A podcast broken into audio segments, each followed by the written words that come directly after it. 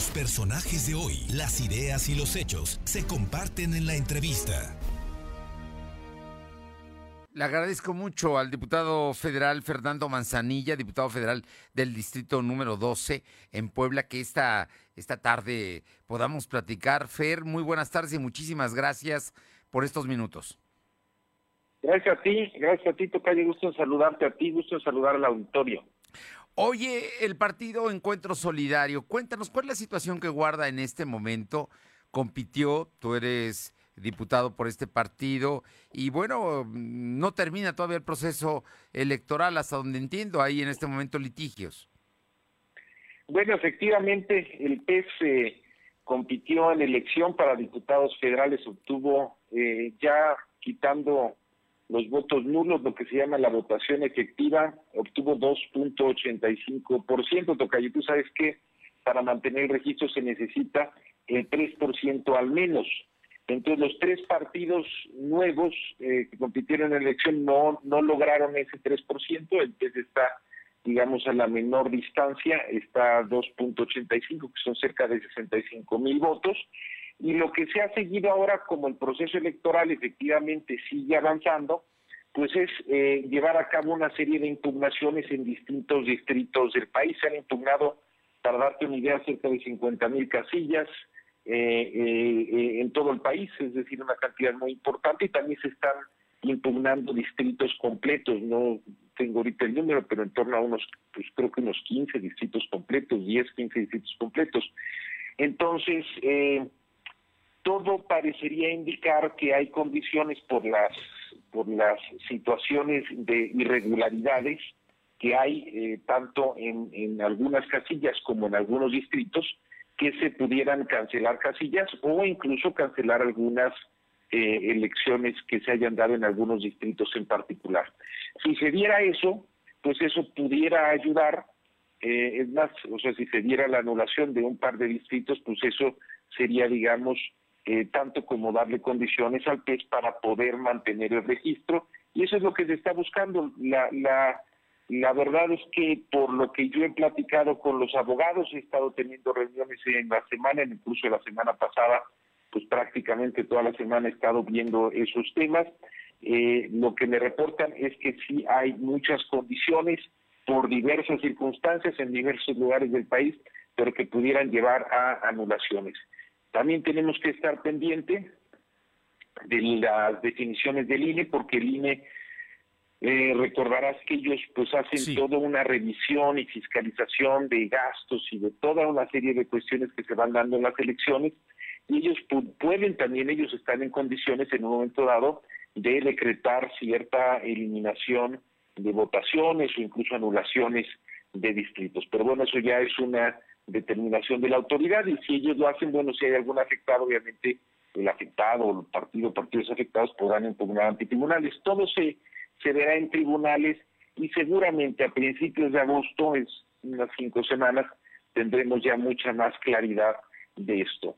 ¿Por qué? Porque el 23 creo que es la fecha límite que tiene el INE, el 23 de agosto tendría ya que dar la conformación final de la Cámara y en dado caso de que hubiera eh, alguna anulación o algunas anulaciones de distritos, pues en ese caso ellos tendrían que en ese momento pues este, definir también las fechas para las nuevas elecciones.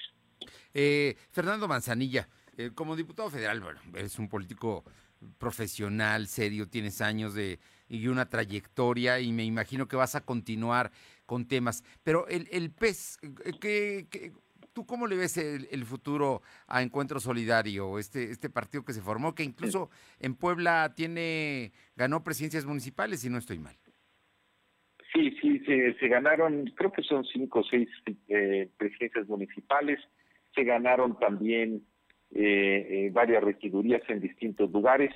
Mira, yo yo cuando me dicen, Tocayo, que qué es lo que pienso, este, la verdad es que luego me ven como muy tranquilo, yo tengo la impresión de tiempo atrás que el partido va a mantener su registro, eh, eh, porque creo que hay muchas condiciones para que así se dé y está, digamos, a un paso muy corto para poderlo lograr.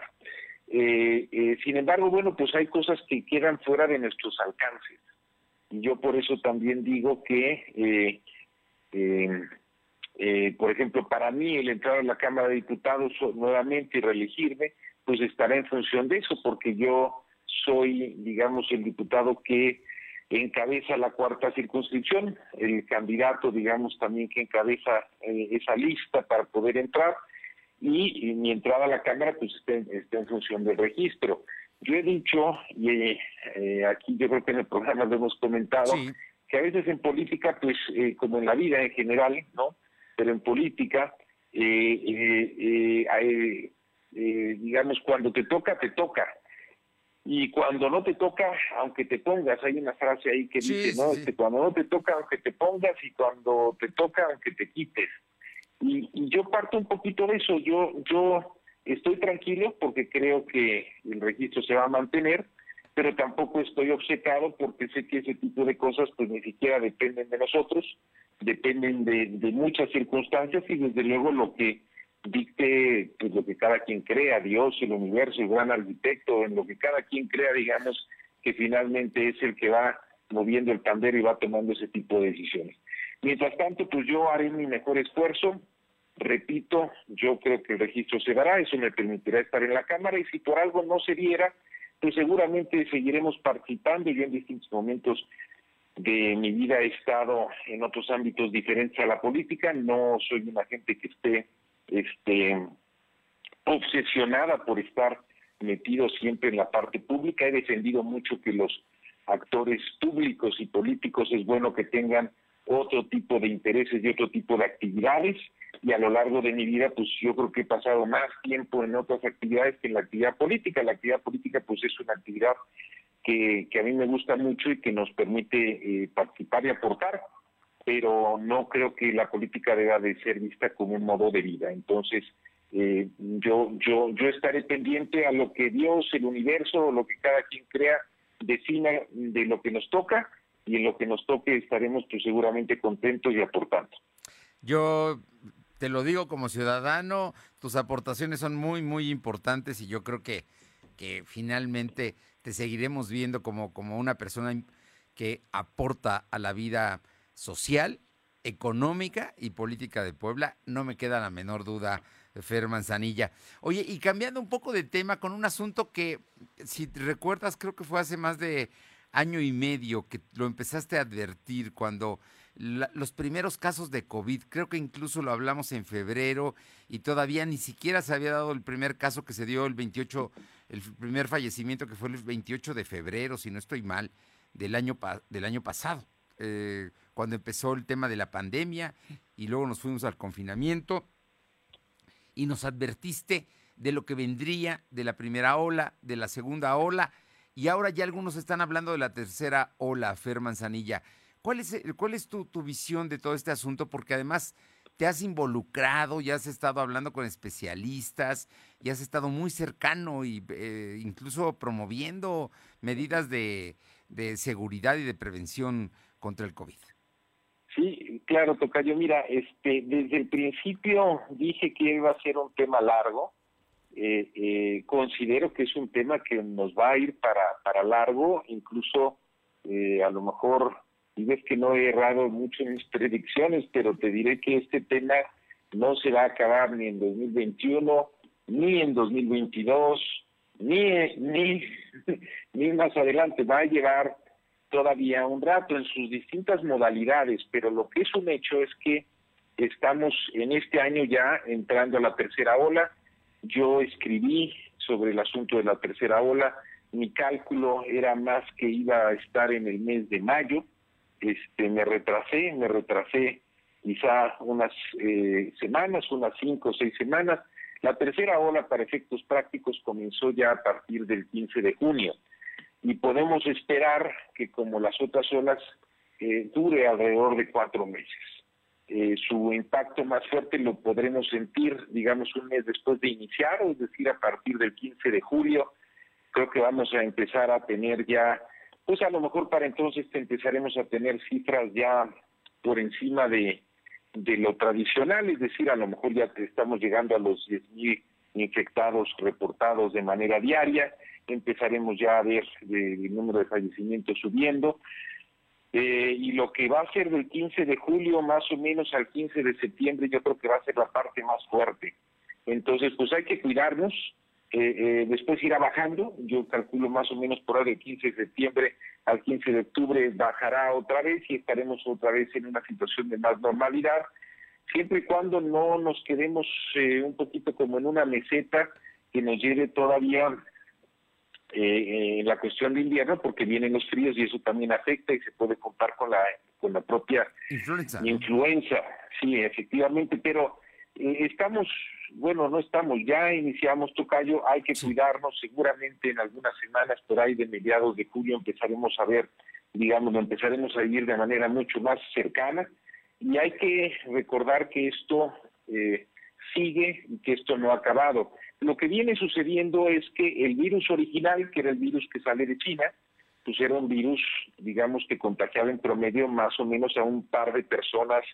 Eh, eh, eh, digamos, cada persona tenía la posibilidad de contagiar a un par de personas más. Pero los virus han ido mutando y tenemos nuevas variantes. Hoy existe ya una variante Delta. Esa variante Delta se estima que para final de año sea la dominante, que el 90% de los casos en el mundo sean de la variante Delta, y es una variante pues que es mucho más contagiosa, en lugar de contagiar a dos personas, cada quien puede contagiar hasta seis, eso implica que puede crecer de manera mucho más exponencial, y también, aunque no hay análisis todavía muy detallados, todo indica que son más letales y tenemos después de la delta otra serie de sublinajes o variantes, hay una delta plus, es decir, hay todo indica que el virus ha ido mutando y ha ido migrando y tendremos versiones de él que serán más delicadas, más complejas, más contagiosas y más letales. Y eso nos implica como personas y como países pues que nos tenemos que preparar, que no nos podemos confiar, que no podemos bajar la guardia y que tendremos que seguir siguiendo las instrucciones que nos han dado, desde luego la vacunación hoy es la única forma que tenemos de inmunizarnos, este, pero sobre todo pues otro tipo de temas, el cubrebocas, la sana distancia, el hacer las actividades que sean estrictamente necesarias y el cuidarnos a nosotros y a aquellos que están cercanos a nosotros. Eh, no vale, eh, no vale, y lo repito, el hecho de que las vacunaciones hayan avanzado, eh, cuando estamos hablando ya de estas variantes, necesitarías tener porcentajes de la población completamente vacunados, es decir, en Israel, por ejemplo, que ya 100% de la población, prácticamente la totalidad tiene una vacuna y la mitad tiene ya las dos vacunas puestas, es el país que más ha avanzado en el mundo, bueno, pues ellos ya están empezando a tener nuevamente algunos casos de COVID que los están llevando otra vez a tomar medidas. Entonces, esto no se ha acabado y pues un poco una recomendación de prudencia a todos para que nos preparemos y sigamos tomando estas medidas en esta situación tan compleja que nos ha tocado vivir en Puebla, en México y en el planeta. Oye, y con un detalle, porque este es ahora más a los jóvenes, a quienes son víctimas precisamente de los contagios. Bueno, este, le toca más a los jóvenes porque los jóvenes son quizá los que han sido más descuidados, eh, definitivamente los jóvenes no han estado este, eh, en, los programas de vacunación y bueno, pues de alguna forma son los que más actividad están teniendo. Pero la, eh, digamos, es el no distingue. En México no sabemos con claridad, pero hay algunos estimados que nos dicen que el 30% de los casos ya es de esta variante Delta. Y bueno, ¿eso qué implica, Tocayo? Pues pudiéramos tener en una situación de estas a lo mejor una tercera ola que fuera igual o este, mucho más acentuada que las dos olas anteriores, eh, que la segunda en particular, que fue más intensa que la primera. Entonces, em, eh, eh, esto yo creo que lo más importante es que simplemente registremos que el hecho de que hayamos estado o algunos estados del país estén en semáforo verde no implica que ya no hay contagios, no implica que esto ya se acabó. La verdad que esto todavía va para largo y tenemos que cuidarnos absolutamente todos, desde los abuelitos hasta los más jóvenes, porque el asunto sigue. Fernando Manzanilla, como siempre un gusto platicar contigo. Espero que retomemos muy pronto tus colaboraciones semanales. Para nosotros es un honor escucharte, comentar contigo, platicar de estas cosas. Y también veremos qué pasa con el pez, ¿te parece? Y, y estamos muy, muy atentos. Y sin duda, Fer, en Puebla eres una persona importante y así lo reconocemos. Muchas gracias, Tocayo. Te agradezco mucho, te mando un fuerte abrazo y con el mensaje a, pues a todo el auditorio de que de que nos cuidemos mucho más ahorita que está la época de lluvias hay que redoblar las previsiones y que todo salga bien y estaremos en contacto desde luego para estar aquí charlando contigo. Gracias, muy buenas tardes, un fuerte abrazo. Abrazo a ti, Tocayo. Fernando Manzanilla, diputado federal del Distrito 12 de la capital poblana.